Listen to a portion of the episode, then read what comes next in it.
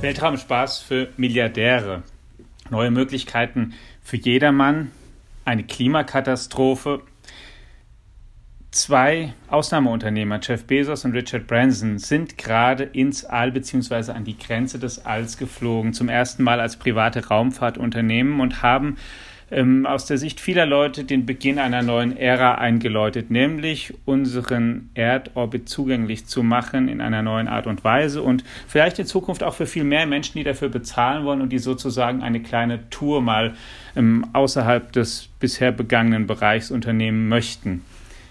Bringt das was? Hybris? Genau darüber wollen wir heute sprechen. Herzlich willkommen im Digitech Podcast und wir haben aus unserer Redaktion genau die Frau eingeladen, die sich besser als alle anderen außerhalb der Erde auskennt, die auch schon weiter geschaut hat als viele andere Menschen ins All hinein, die selbst geforscht hat. Unsere Kollegin Sibylle Anderl aus unserem Ressort Natur und Wissenschaft. Hallo, liebe Sibylle. Hallo, lieber Alex. Und ansonsten sind wir hier im Stammteam vertreten Carsten Knob, unser Herausgeber, ist dabei und mein Name ist Alexander Armbruster, der Ressortleiter in unserer Wirtschaftsredaktion. Ja, liebe Sibylle, ich möchte erst einmal ganz kurz noch ähm, sozusagen rekapitulieren, was, was ist geschehen. Also zwei Erstflüge gab es, insofern als dass Richard Branson eben ins All aufgebrochen ist mit seinem Unternehmen Virgin Galactic, der ein großes Flugzeug spezial angefertigt bzw. umgebaut hat und da eine, eine Raumfähre quasi installiert hat, mit dem Flugzeug hochgeflogen ist und dann ist die Fähre von unterwegs gestartet und er hat dann eine Tour auf ähm, mehr als 80 Kilometern Höhe unternommen und dann ist in dieser Woche Jeff Bezos, der Amazon-Gründer, ähm, gestartet ins All mit seinem Raumfahrtunternehmen Blue Origin mit einer Rakete, hat ebenfalls dann einige Minuten im All verbracht, auf der, manche sagen an der echten Weltraumgrenze 100 Kilometer und ist dann wieder sicher auf der Erde gelandet. Was hat denn das aus deiner Sicht markiert, die beiden Unternehmungen? Ja, man muss ja erstmal sagen, so der Traum vom Weltraumtourismus, das ist ja schon ein sehr alter Traum. Ähm, das gab es sogar schon vor der ersten Mondlandung. Also schon Baron Hilton, der Großvater von Paris Hilton, der hat 1967 davon geträumt, sein Hotelunternehmen in den Weltraum auszudehnen. Also wirklich ein alter Traum ähm, von uns Menschen. Dafür, dass er schon so alt ist, war es erstaunlich, dass es jetzt so relativ lange gedauert hat, ähm, bis halt mhm. halt wirklich der kommerzielle ähm, Raumfahrttourismus jetzt äh, mit diesen beiden Flügen so langsam in Gang kommt. Also insofern schon eine historisch interessante Wegmarke. Ähm, auf der anderen Seite, ja, also ich glaube, es haben viele ein bisschen mit gemischten Gefühlen gesehen, weil es einfach ja sehr kommerziell ist, sehr amerikanisch. Ähm, eine sehr starke PR-Präsentation war das ja auch. Also insofern, ja, ich glaube, es ist beides. Auf der einen Seite große Begeisterung, das Gefühl, dass da irgendwie jetzt vielleicht so eine historische Wegmarke erreicht wurde und auf der anderen Seite aber auch, glaube ich, so ein kleines Unwohlsein bei vielen. Wärst du denn gerne mitgeflogen? Ähm, ich glaube, ja, also da wäre ich schon gerne mitgeflogen. Ich meine, das ist ja ähm, ne, so ein ganz angenehmes Kompromissprojekt sozusagen. Man muss ja jetzt nicht übermäßig trainiert sein. Man hat trotzdem diesen tollen Blick auf die Erde. Man hat ein bisschen Schwerelosigkeit. Also das ist, glaube ich, schon toll. Aber ja, wenig äh, aussichtsreich. Ich habe schon überlegt, als Astrophysikerin, wenn das jetzt mit dem Weltraumtourismus so richtig losgeht, vielleicht brauchen die ja mal irgendwann ein äh, Reiseführer. Weltraum, ja, genau, Reiseführer. Also ja. da würde ich mich dann dafür melden, aber ich glaube, so weit sind sie jetzt leider noch nicht. Hier der Stern links, an dem wir vorbeikommen, ist Ach, das war doch nur ein Satellit. Nee, nee ich würde ja. das sehr gewissenhaft machen. Also das wäre, glaube ich, ein schöner Job. Ja. Ist denn Aber ist das nicht kompletter Unfug? Ich meine, die Frage klären mhm. wir im Verlauf noch ähm, ausführlich. Ja. Aber, ähm, es ist aber schon so ein bisschen ambivalent, Total. oder? Aber, äh, Carsten, kannst du vielleicht erst mal sagen, was du mit... mit, mit kannst mit, du erst mal die Klappe Nein, nein, nein, nein. Das hast du gesagt, mit was du mit Unfug meinst. Dass wir konkreter Ey, darauf eingehen eingehen können? Also, ähm, es ist so, äh, in aller Kürze, bei dem ähm, Virgin ähm, Galactic von Richard Branson scheint es mir ja wirklich nur darum zu gehen, dass man mal diesen Blick erheischt und ähm, das Gefühl hat, wie das so war. Jeff Bezos äh, artikuliert ja zumindest den Wunsch daraus, noch ein richtiges Raumfahrtprogramm zu machen ähm, und es nicht nur beim reinen Tourismus äh, bewenden zu lassen, aber äh, ja, also dieser rein touristische Aspekt erscheint mir eigenartig, sagen wir es so. Ich gebe zu, ich habe auch ein bisschen überlegt, ist es wirklich jetzt ähm, für, also sozusagen um zehn Minuten da zu sein, zehn Minuten schwerelos, ist das was. Bist du nicht, das nee, sind keine zehn Minuten. Ja. Die Gesamtflugzeit sind ja. elf Minuten bei, bei Amazon irgendwie ja, elf Minuten. Ist, ja, deswegen, zerquetscht, vier Minuten schwerelos. Ja, und das ist deswegen so schon die, die, die Frage, ja, die, ähm, bist du ansonsten, was weiß ich, fährst einmal mit dem Freefall Tower hoch und lässt dich mhm. fallen, ist natürlich schon eine andere Höhe. Habe ich mich aber auch gefragt, es würde natürlich vielleicht ausgebaut werden. Ähm, und genau, da gibt es ja durchaus auch Pläne dann, auch jetzt ja in den nächsten Jahren, dass man dann wirklich auch weiter fliegen kann. Also ich würde das jetzt wirklich nur als ersten Schritt sehen. Mhm. Du willst auf jeden Fall auch noch zum Mond. Also ja, im Prinzip schon, aber, und darauf werden wir auch noch zu sprechen kommen, natürlich stellt sich immer die Frage, wie sinnvoll das überhaupt ist und ob man das in der Tat auch mit den eigenen moralischen Ansprüchen und Prinzipien verbinden kann und vereinbaren kann. Also das ist halt nochmal die andere Frage. Aber wenn ich jetzt einfach mhm. nur ähm, jetzt so als Space-Fangirl denke, dann würde ich das natürlich toll finden, auch wenn da vieles dagegen spricht, damit zu machen. Mhm. Und was mich mhm. ja tatsächlich auch, mhm. hatten wir es schon kurz angesprochen, überrascht hat, ist, dass es offenbar technisch mittlerweile möglich ist, wirklich quasi für ziemlich viele Menschen zugänglich zu machen. Denn zumindest, ich erinnere früher die, die Astronauten, die losgeschickt wurden, gut, das war jetzt keine Mondmission, das aber die, die, mussten, die haben sehr, sehr lange trainiert, ähm, mussten sportlich richtig fit sein, alle möglichen ähm, Tests da bestehen, dass sie ähm, das, das können und aushalten und in diesen Umgebungen umgehen. Und hier scheint es mir so, ich meine, Jeff Bezos ist, Richard Branson ist selbst geflogen, Jeff Bezos ist auch selbst geflogen, sein Bruder ist mitgekommen. Also es scheint ähm, auch zumindest für diese Strecken auch wirklich weniger Vorbereitungen erstaunlicherweise dazu bedürfen, oder? Genau, das ist ja auch ein wichtiger Punkt. Ja. Kam ja jetzt ein paar Mal die Nachfrage, so ist das denn jetzt wirklich was Neues mit dem Weltraumtourismus? 2001 äh, gab es ja da, das schon mal, dass der Dennis Tito auf der ISS ähm, als Weltraumtourist mitgeflogen ist. Sieben Weltraumtouristen gab es seitdem, die mit Soyuz-Kapseln hochgeflogen sind, aber all die brauchten halt wirklich noch so ein umfangreiches Training und mhm. haben dann auch mit wissenschaftliche Experimente durchgeführt und so weiter. Also insofern ist es jetzt schon was Neues, eben genau wie du sagst. Man braucht nicht mehr dieses aufwendige Training ähm, und man kann die paar Minuten, die man hat, genießen, ohne dass man irgendwas Sinnvolles tun muss, außer zu gucken.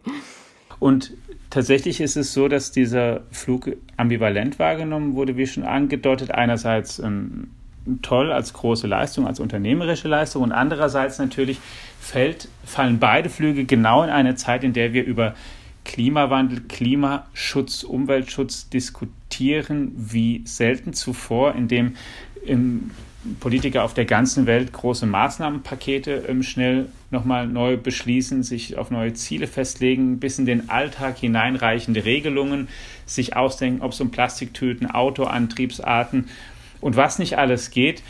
Ähm, und dann fliegen eben zwei Milliardäre, weil sie sich das leisten können, mit ihren Raketen ins All zu ihrem privaten Vergnügen und pulvern mal eben ähm, oder sozusagen sorgen für so einen Klimaabdruck, bei dem ich schon, wie viel eigentlich, ja, da könnte ich schon wahrscheinlich ähm, einen ganzen Teil des Jahres einfach mal rumfliegen oder mit einem normalen Flugzeug. Naja, das ist tatsächlich eine interessante Frage. Wenn man sich den Kohlenstoff-Fußabdruck äh, anguckt, der ist tatsächlich gar nicht so schlimm. Ähm, ich habe das mal relativ äh, detailliert recherchiert am Wochenende. Ähm, Richard Branson sagt das ja auch regelmäßig in Interviews pro Person. Ähm, ist so ein suborbitaler Flug bei ihm äquivalent zu einem Business-Class-Flug ähm, von London nach New York, also ein Transatlantikflug. Ähm, das klingt ja erstmal so, als würde man das ganz gut vertreten können. Ähm, es sind nicht ganz so viele Flüge, ähm, die der Weltraumtourismus ähm, zustande bringen wird, wie die Flugzeugflüge, die schon sowieso stattfinden. Ähm, insofern würde man denken, der CO2-Abdruck ist jetzt nicht so ein großes Problem. Dann bei Blue Origin, wenn man sich da die Triebwerke anguckt, äh, das ist ja eine richtige Rakete, die funktioniert mit einem ähm, Wasserstoffantrieb. Das ist äh, eine Flüssigkraftstoffrakete. Ähm, und da sind die Abgase Wasser im Wesentlichen mit so ein bisschen Stickoxin Und äh, also da kommt direkt gar kein CO2 raus. Natürlich muss man da dann sagen, die Herstellung von flüssigem Wasserstoff, die ist durchaus energieintensiv und äh, da kommt dann einiges an CO2 zustande. Aber auch das ist ähm, vergleichbar mit dem, was bei Richard Branson anfällt. Aber mit CO2 ist das Problem äh, nicht erledigt. Da gibt es tatsächlich noch viele andere Faktoren, die eine Rolle spielen und die man sich genau angucken muss. Es gibt ähm, einen Aspekt, der wird schon längere Zeit diskutiert, der wird auch immer noch diskutiert. Das ist die Wirkung des Weltraumtourismus auf die Ozonschicht. Das Problem bei diesen Flügen ist, dass die ja relativ hoch in die Atmosphäre ähm, fliegen und da dann ihre Abgase direkt platzieren können, also sozusagen da, wo es weh tut. Und ähm, für die Ozonschicht sind dann auch so Wasser, Dinge wie Wasserdampf und Stickoxide tatsächlich schädlich. Und ähm, der Einfluss dieser direkten Einbringung ähm, dieser Gase in die Ozonschicht, der ist durchaus bedenklich. Ähm, da muss man gucken, wie das äh, dann im Einzelnen sich weiterentwickelt. Aber das ist auf jeden Fall schon ein wichtiger Faktor. Ähm, dann nächstes großes Problem, ähm, was man aber auch noch nicht so ganz einschätzen kann, ähm, Raketen führen zu Wolkenbildung in der oberen Atmosphäre, in der Mesosphäre.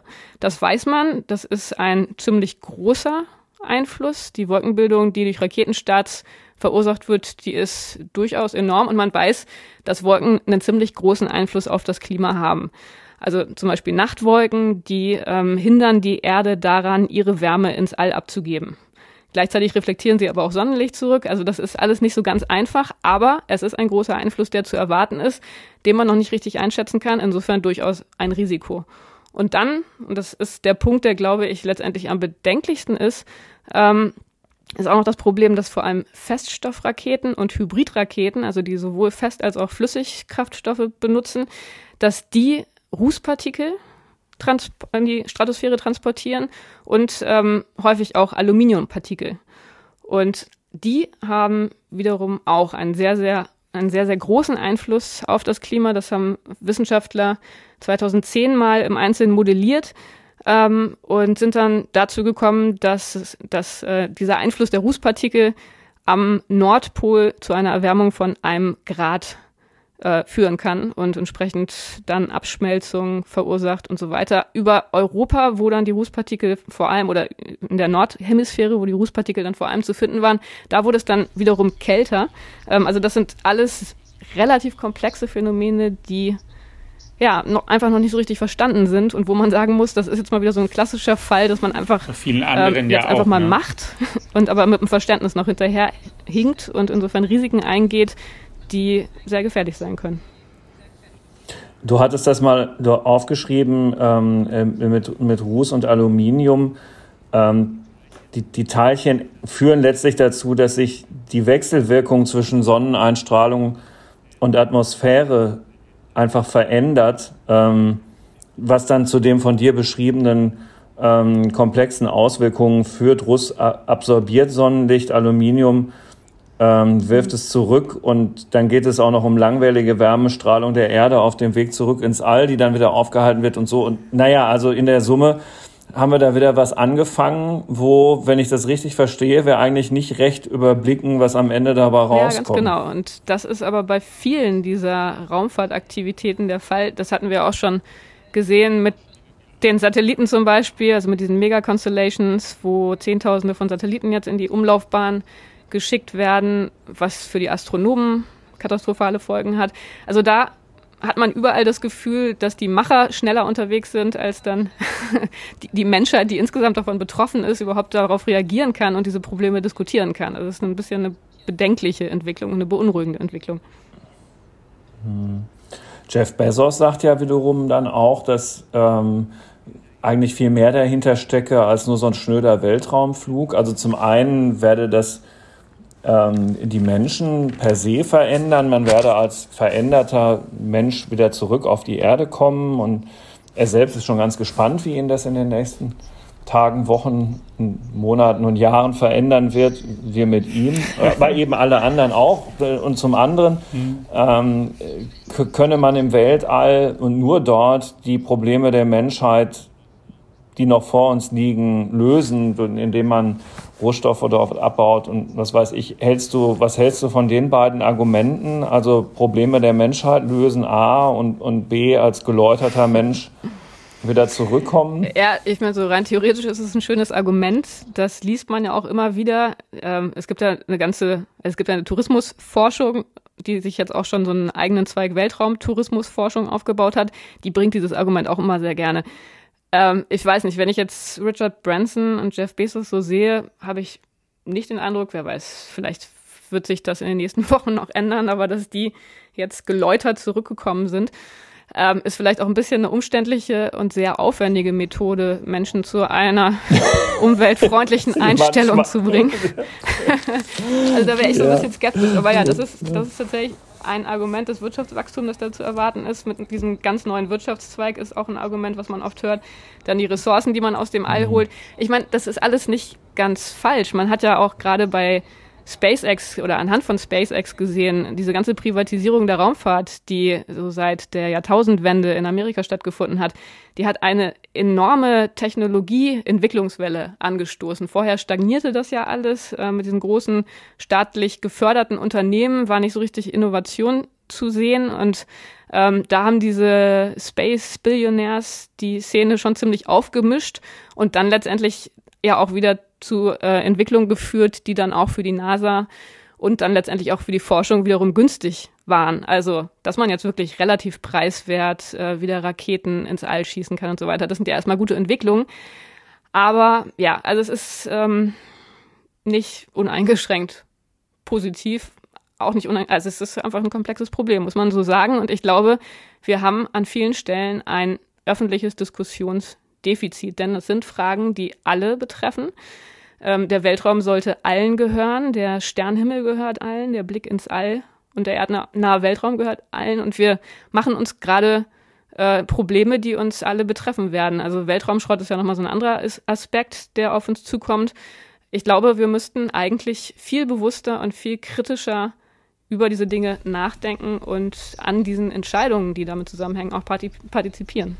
Aber jetzt lass uns mal zu, zu, dann mal zu zwei Dingen ganz konkret gehen von da aus ähm, und mal gucken, wie, die, wie, wie realistisch die sind. Das eine ist, ähm, also was du ja schon gesagt hast, da gibt es viel Innovation, die hat es billiger gemacht, ähm, Dinge ins All zu bringen. Es gibt auch jetzt ähm, wiederverwertbare Raketen. Das ist ja zumindest auch ein, ein Konzept oder eine Philosophie, das auch Bezos und Elon Musk verfolgen, dass sie eben Raketen wollen, die man im Kern wiederverwerten kann, zumindest in Teilen. Da kann man natürlich darüber streiten und sagen, das Space Shuttle war ja auch angedacht, um es wieder zu verwerten und so günstig war es nachher auch nicht, das einfach instand zu halten. Aber immerhin.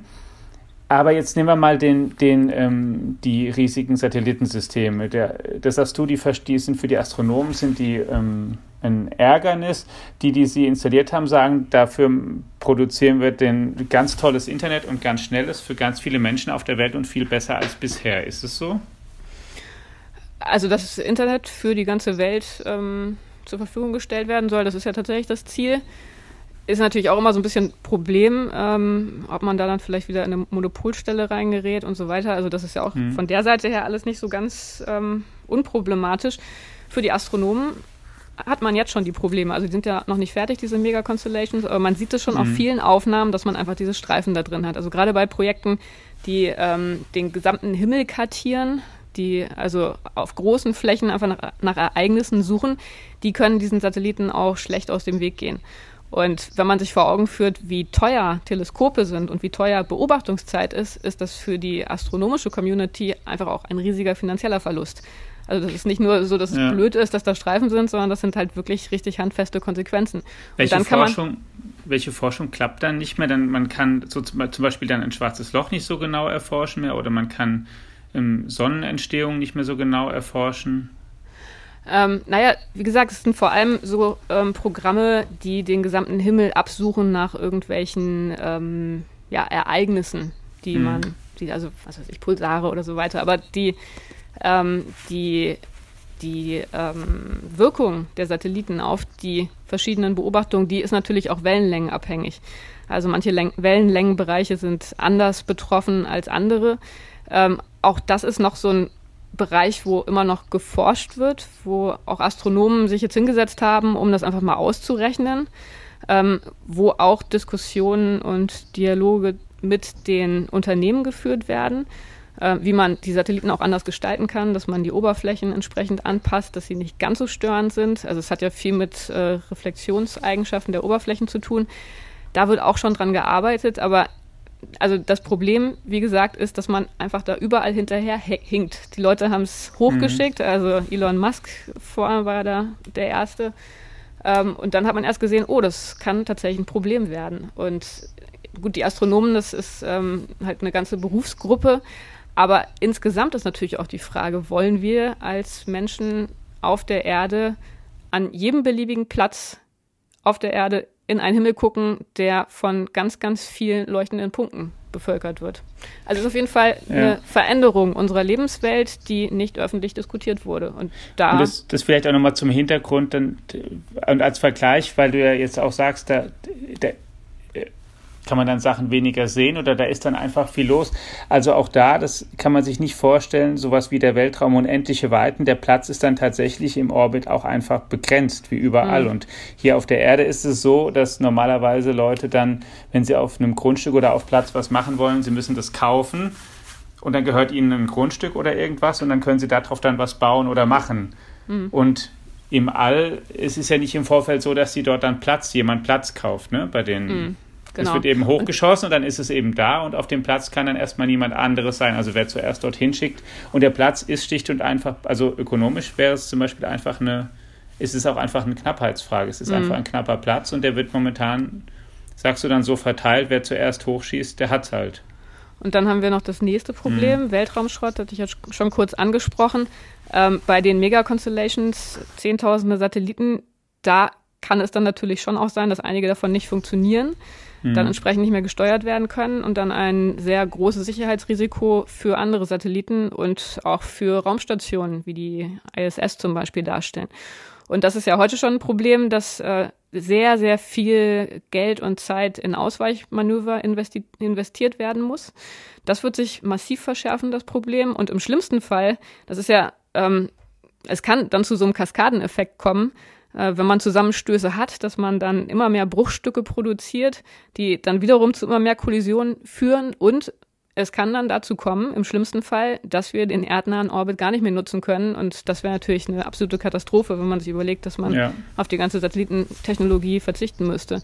Witzigerweise, oder nicht witzig, aber interessanterweise ein äh, Problem, wo man jetzt gerade herausgefunden hat, äh, dass das auch durch den Klimawandel noch verschärft wird weil der dazu führt, dass die äußersten Atmosphärenschichten weniger dicht sind, also an Dichte abnehmen. Und ähm, das ist wiederum dafür relevant, weil die Reibung von Atmosphäre und Satelliten dazu führt, dass alte Satelliten immer weiter absinken und dann irgendwann in der Atmosphäre verglühen. Wenn dann durch den Klimawandel die äußere Atmosphäre weniger dicht ist, dauert das länger. Man hat mehr alte Satelliten dort, die sich sozusagen aufstauen. Ähm, Mhm. Also mit anderen Worten ein großes Problem, das wir in den nächsten Jahren und Jahrzehnten irgendwie in den Griff bekommen müssen. Gibt es da eigentlich sowas wie Fluglotsen, die das die ganze Zeit im Auge ja. behalten? Also so wie schon. Und, und die dann diese Ausweichmanöver auch anstoßen mit den jeweiligen Betreibern. Genau, aber das war am Anfang, als Elon Musk seine ersten Satelliten hochgeschickt hat, tatsächlich ein Problem, weil da ja ganz neue Kommunikationsstrukturen erstmal aufgebaut werden mussten. Also die ESA macht das, ähm, die NASA, also die großen Raumfahrtorganisationen, die kümmern sich darum. Aber wenn jetzt plötzlich Firmen anfangen ähm, und so viele Satelliten hochschicken, dann muss man erstmal überlegen, wie kommuniziert man mit denen. Ähm, dann gibt es auch schon teilweise Satelliten, die mit künstlicher Intelligenz arbeiten, die also dann automatisch ausweichen sollen, was sie aber dann auch weniger vorhersagbar macht. Ähm, da wurde einiges erstmal am Anfang ziemlich improvisiert und das muss jetzt auch alles neu, sich neu einspielen. Ähm, das ist tatsächlich ein Schwerpunkt der ESA, ähm, das weiterzuentwickeln und die haben auch das Problem des Weltraumschrotts sehr äh, zentral im Fokus und arbeiten an Lösungen, so einer Art kosmischer Müllabfuhr, wie man diesen Schrott dann auch wieder zurückholen und einsammeln kann.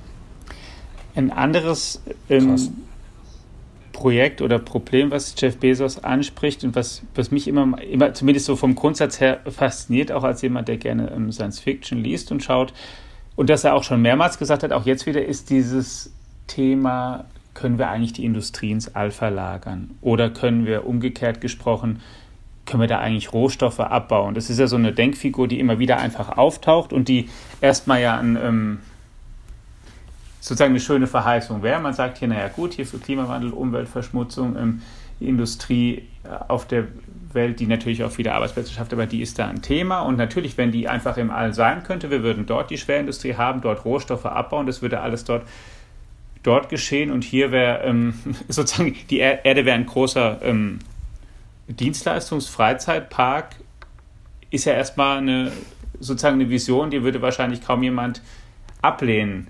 Aber ist es eigentlich wirklich, und Jeff Bezos hat ja ähm, man weiß ja auch, wo, woran er dann denkt. Er hat ja diese Serie The Expanse zum Beispiel, mhm. diese Weltraumserie, hat er ja auch finanziert, dass sie weitergeht. Auch da ist ja genau das die Konstellation. Da gibt es die Erde, die bewohnt ist, den Mars, der bewohnt ist, und es gibt eben die Gürtler, weil man dann im Asteroidengürtel eben wirklich Rohstoffe abbaut und die überall hin verteilt werden. Aber ist es nicht, wie, wie, wie utopisch oder umgekehrt realistisch ist es denn überhaupt, dass sowas mal in absehbarer Zeit gelingen könnte?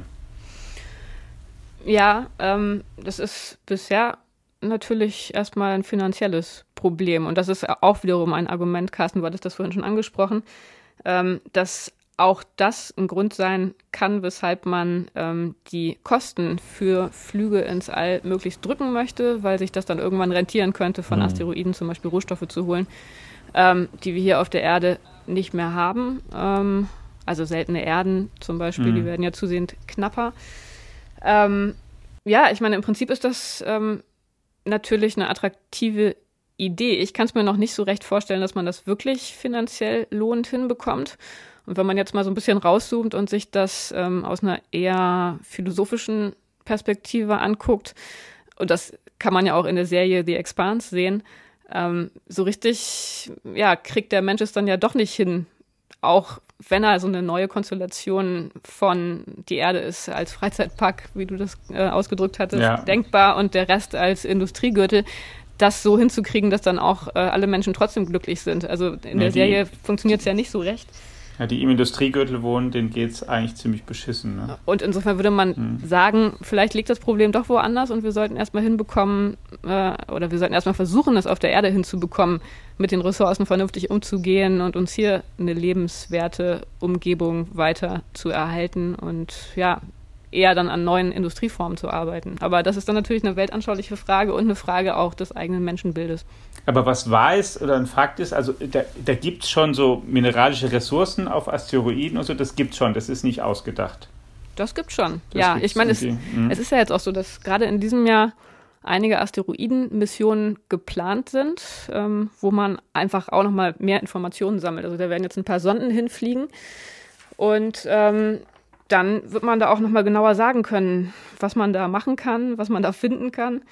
Ähm, also das ist auch ein Schwerpunkt, den die NASA jetzt, also das sind natürlich unbemannte Missionen, das sind einfach nur Sonden, die dahin geschickt werden, aber zum Beispiel startet die Lucy-Mission der NASA im Oktober, wenn ich richtig informiert bin, und die soll, glaube ich, acht verschiedene Asteroiden besuchen und die alle äh, untersuchen im Hauptgürtel und dann noch mhm. sieben Jupiter-Trojaner. Also das wird interessant sein, was man daraus findet und das geschieht natürlich auch mit dieser Überlegung im Hintergrund. Die andere Überlegung ist äh, dann auch noch, was man macht, wenn so ein Asteroid auf einen zukommt. Das ist auch ein NASA-Projekt, dass man überlegt, wie man sowas dann vielleicht ablenken könnte, wenn man was auf den drauf schießt. So, das ist auch noch ein spannendes Projekt. Bruce Willis zum Beispiel. Auch schon Bruce Willis muss man da drauf ähm, sag mal, hat es, ich, äh, ist das wirklich so, habe ich das eben richtig verstanden, dass das möglich ist, diese Satelliten als Lichtpunkte an einem nachtschwarzen Himmel zu sehen, dass man dann wirklich so Satelliten in niedriger Umlaufbahn erkennen kann als Lichtpunkt? Ist das naja, so? Naja, das ist so ähm, nahe der, des Sonnenuntergangs und des Sonnenaufgangs, weil die dann so hoch stehen, dass sie noch durch die Sonne beschienen ah. werden. Also das hängt insofern davon ab, wie hoch ah. sie fliegen. Es hängt von der Beschichtung ab. Aber ähm, gerade die Satelliten von ähm, SpaceX, die sind, ähm, also das war, die sind ja am Anfang so sehr spektakulär in Linie geflogen. Das, mhm. Und mhm. da gab es viele Sichtungen, wo Menschen auch etwas verunsichert waren, weil, ich meine, wir reden ja jetzt gerade viel über UFOs. Wollte ich gerade sagen, kommt es daher? ja, genau. Das war dann gerade am Anfang, als es noch nicht so bekannt war, eine naheliegende Deutung. Und ähm, ja, wenn man hochguckt, also man sieht ja einfach wirklich viele Satelliten und ähm, ich habe jetzt die Zahlen nicht ganz genau im Kopf, aber es ist, glaube ich, eine, mindestens eine Verzehnfachung der Zahl. Also ich glaube, wir sind jetzt so bei ein paar tausend und es werden dann einige zehntausend. Einfach, dass man sich mal so vor Augen führt, worauf wir zusteuern. Also das würde ja bedeuten, dass die allermeisten Menschen dann irgendwann praktisch außer so ein paar 0815 Sternenbildern, die man hin und wieder mal sieht, ansonsten nur noch Satelliten ähm, sieht. Mhm. Weil ich glaube, es gibt gar nicht so viele Menschen, die schon mal einen freien Blick auf die Milchstraße gehabt haben oder so, ja, um mal einen Eindruck vom großen Ganzen ja. zu bekommen. Das muss man ja auch berücksichtigen. Also einige fliegen da hoch und aber die allermeisten Menschen haben ja nie eine Chance, mal einen freien Blick auf die Milchstraße zu werfen. Ja, das stimmt. Also in den Städten sind es ja so ein paar Dutzend Sterne, die man sieht. Wenn man auf dem Land ist, wo es wirklich dunkel ist, da Eben. kann man ein paar tausend ja. Sterne sehen. Aber ähm, stimmt schon, also dieser Blick, der uns ja, wie ich immer so gerne sage, mit all unseren Vorfahren in den vergangenen Jahrtausenden letztendlich verbindet, weil diesen Sternenhimmel haben schon alle Menschen gesehen und haben sich Gedanken gemacht, was sie da sehen und warum das so aussieht. Mhm. Diesen Blick, ähm, den verderben wir uns jetzt gerade innerhalb sehr kurzer Zeit. Ja. Ja, es ist schon, also schon spektakulär neu. Ich kann mich erinnern, ähm, kleine persönliche Anekdote. Ich tatsächlich ist das bei mir so, dass ich diesen freien Blick auf die Milchstraße auch erst ein einziges Mal in meinem Leben hatte und das war ähm, gar nicht so kurz eigentlich bisher. Ja, aber es ist tatsächlich so. Ähm, du musst es halt auch erstmal sehen an einem nachtschwarzen Himmel mit entsprechender Perspektive. Das war mhm. zu meiner Zeit als Korrespondent in Amerika in Steamboat Springs in den Rocky Mountains. Und ich guckte da hoch und da war ich ja, weiß ich nicht, 32 oder so. Guckte da hoch und fragte denjenigen, der neben mir stand, was ist das? und dann sagte der Kollege auf Englisch, ja, ja, das ist die Milchstraße. Und ich war so derartig baff, dass mir erstmal der Kreislauf kollabiert ist. Ähm, true Story. Echt? Ja.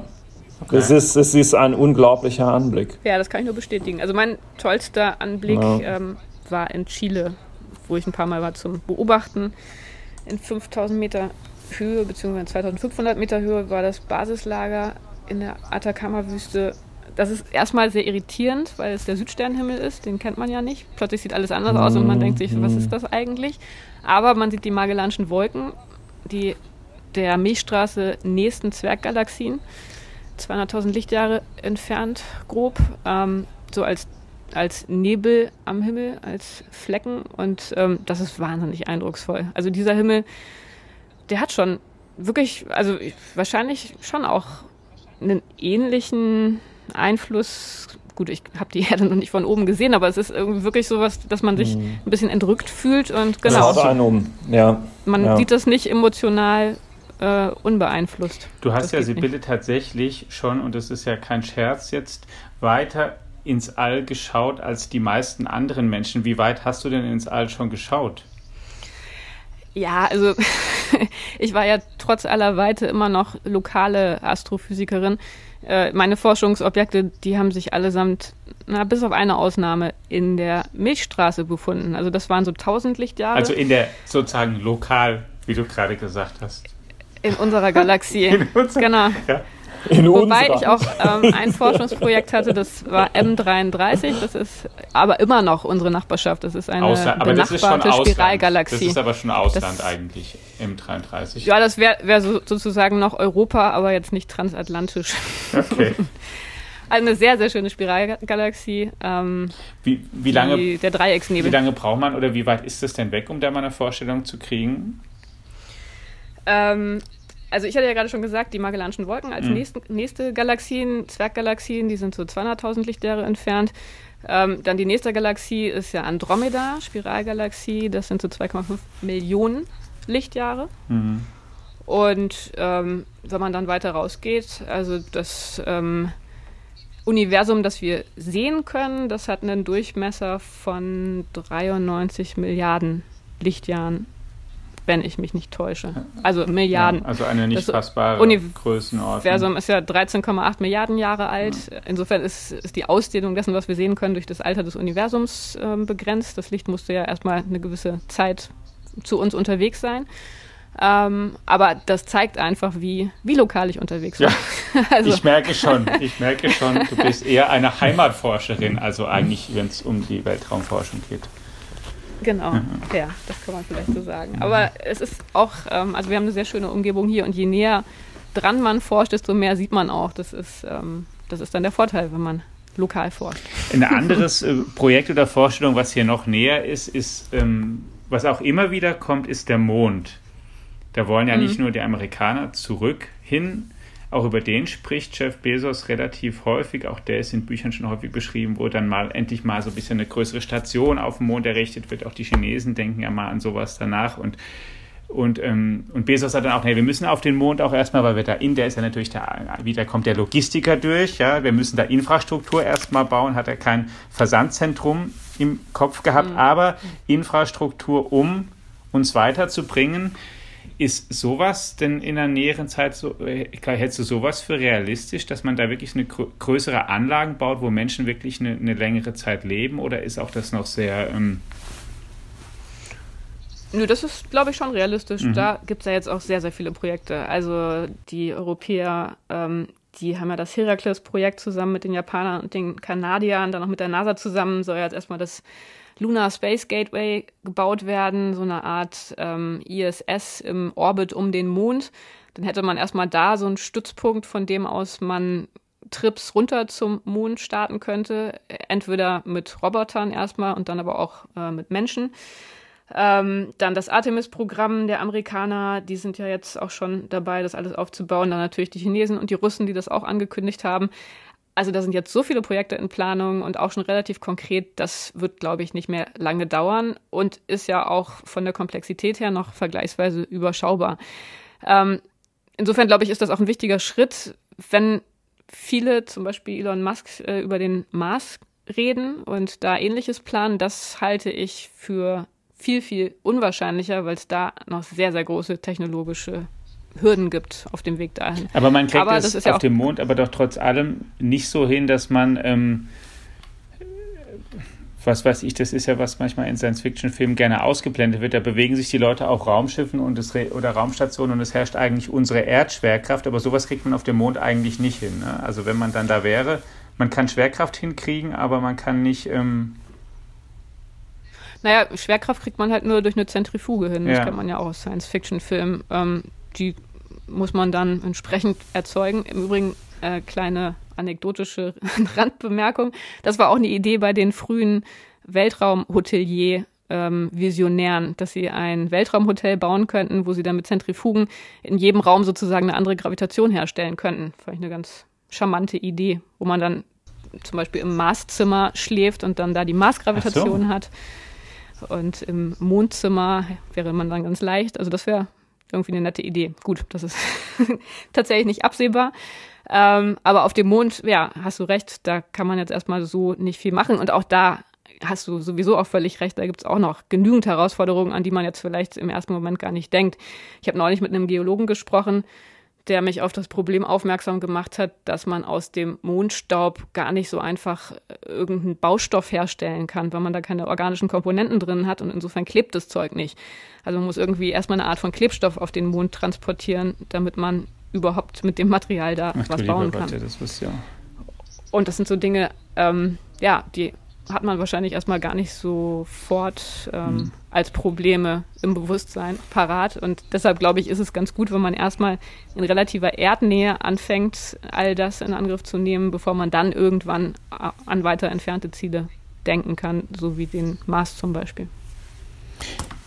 Liest du denn, und das würde ich gerne zum Ende noch fragen, Sibylle, eigentlich jemand wie du, der, der sich schon jetzt beruflich so viel mit Weltraum, Weltraumforschung beschäftigt, wissenschaftlich, dann journalistisch, ähm, liest du eigentlich Science Fiction auch oder guckst du das oder sagst du dann, gerade weil du das so viel im Beruf machst, nee, das ist mir alles eigentlich zu albern?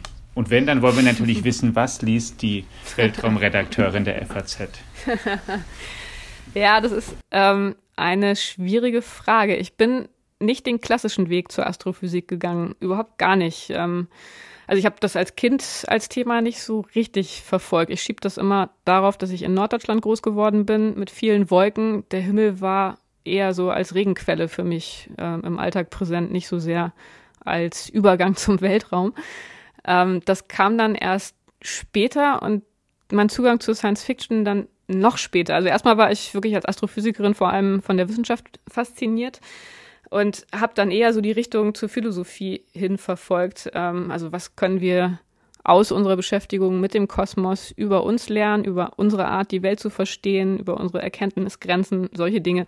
Das spielt natürlich auch alles in der Science Fiction eine Rolle, aber ich glaube, das war wahrscheinlich bei mir eher so diese zufällige Tatsache, dass ich, dass ich nie so einen richtigen Science Fiction Mentor hatte. Mag auch daran liegen, dass, dass das vielleicht bei Mädchen auch oft nicht so nahe liegt. Keine Ahnung. Mhm. Ähm, mittlerweile, wenn ich Zeit habe, lese ich das sehr gerne. Ich habe da auch wirklich noch sehr viele Wissenslücken. Also insofern kann ich da noch viele Klassiker lesen und habe da immer noch Spaß dran. Äh, The Expanse habe ich jetzt gerade mit großer Freude geguckt. Ähm, also ich mag das schon gerne, aber ich bin da relativ spät dabei gewesen und würde mich deshalb auch nicht so weit aus dem Fenster lehnen wollen, jetzt eine Liste mit meinen äh, Top 5 Empfehlungen rauszugeben. Ja. Ich glaube, da haben viele Hörer wahrscheinlich sehr viel mehr Ahnung als ich.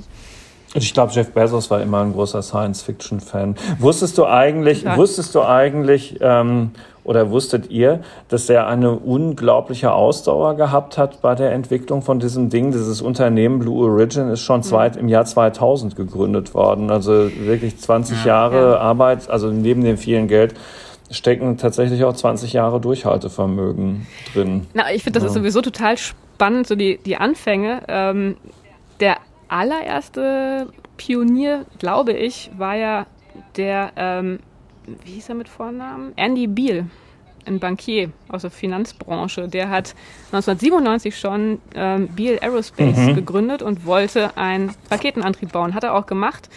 Ähm, hat eine ähm, Flüssigkeitsraketenstufe gebaut, die größte seit Apollo. Die hat auch funktioniert, aber er war dann so frustriert davon, dass er mit seinem Privatunternehmen nicht in diesen staatlich subventionierten ähm, Weltraumsektor hineingekommen ist, ähm, dass er dann 2000, glaube ich, war das, ähm, aufgegeben hat. Also hat dann noch sich öffentlich zu Wort gemeldet ähm, mit lautem Protest, dass es so nie zu einer innovativen Raumfahrtindustrie äh, kommen wird in den USA. Und dann interessanterweise hat dieses Testgelände, das er damit aufgebaut hatte, dann später Elon Musk übernommen, also ein paar Ach, Jahre später, um da dann SpaceX mhm aufzubauen. So hängt. Also eine total interessante Geschichte. Und dann parallel natürlich auch, genau wie du sagst, mit Jeff Schloss sich das an. Origin. Genau. Und, also spannende Jahre. Ja, ja, ja. Und ähm, äh, das muss, die Anekdote muss ich auch noch loswerden. Ähm, der Bezos hat in der Highschool ähm, äh, ja auch schon unglaubliches Interesse an diesen ganzen Themen gehabt. Und in der Highschool hat er einen NASA-Schreibwettbewerb äh, gewonnen und die Arbeit, die da ausgezeichnet worden ist, trug den Titel Die Auswirkungen der Schwerelosigkeit auf den Alterungsprozess der gemeinen Stubenfliege. Jetzt hat er, jetzt hat er selber mal vier Minuten Schwerelosigkeit. Ja, ja. ja. ja das ist eine schöne Anekdote. Aber es ist ähm, deshalb auch interessant, dass die alle so ganz eigene biografische Gründe und ähm, Motivationen, glaube ich, haben, sich mit diesem Thema auseinanderzusetzen. Also bei Jeff Bezos ja wirklich schon ganz, ganz früh, schon während der Schulzeit. Dann Elon Musk mit seiner Sorge, was mit der Menschheit mal passiert, wenn hier ein Asteroid einschlägt. Ähm, dann Richard Branson eher so als allgemeinen Abenteurertyp, der einfach so jeden Quatsch selber mal machen wollte. Also, okay, vielleicht tue ich ihm Unrecht, ich weiß es nicht, aber so wirkt das immer auf mich. Ja. Wenn du ins ähm, nächste Jahr guckst oder nochmal jetzt in den Rest dieses Jahres, was sind und ein, zwei Sachen, auf die wir noch gespannt sein können. Du hast schon ein paar Missionen genannt. Ja, also passiert natürlich total viel momentan. Wir mhm. sind da jetzt gerade in einer Zeit, wo sowohl in Bezug auf Raumfahrt als auch in Bezug auf Astrophysik unglaublich viel passiert. Also was für uns Deutsche natürlich noch ein wichtiger Termin ist, im Oktober Matthias Maurer fliegt zur ISS, endlich mal wieder ein Deutscher.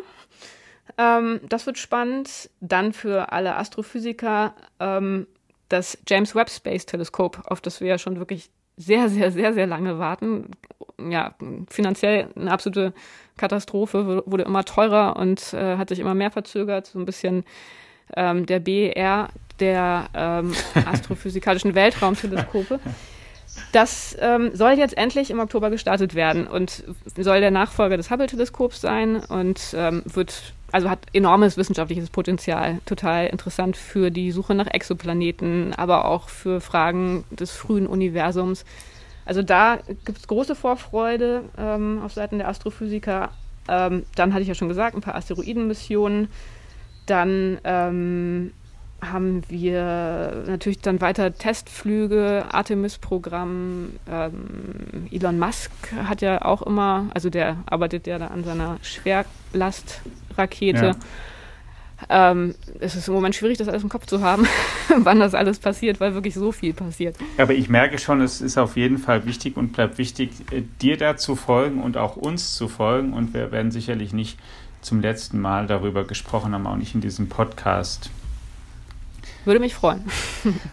Ganz, ganz herzlichen Dank, liebe Sibylle, dass du dir die Zeit genommen hast, darüber mit uns zu reden. Und Ihnen, liebe Hörerinnen und Hörer, auch ganz herzlichen Dank, dass Sie einmal mehr eingeschaltet haben. Natürlich halten wir Sie auf dem Laufenden, was jede wichtige Mission angeht und Entwicklung, nicht nur auf der Erde, sondern auch in der Nähe der Erde im All und darüber hinaus auf allen unseren Kanälen in diesem Podcast, der Bestandteil der Digitech-App ist, in unserer FAZ-Tageszeitung, Sonntagszeitung und in unseren Digitalangeboten.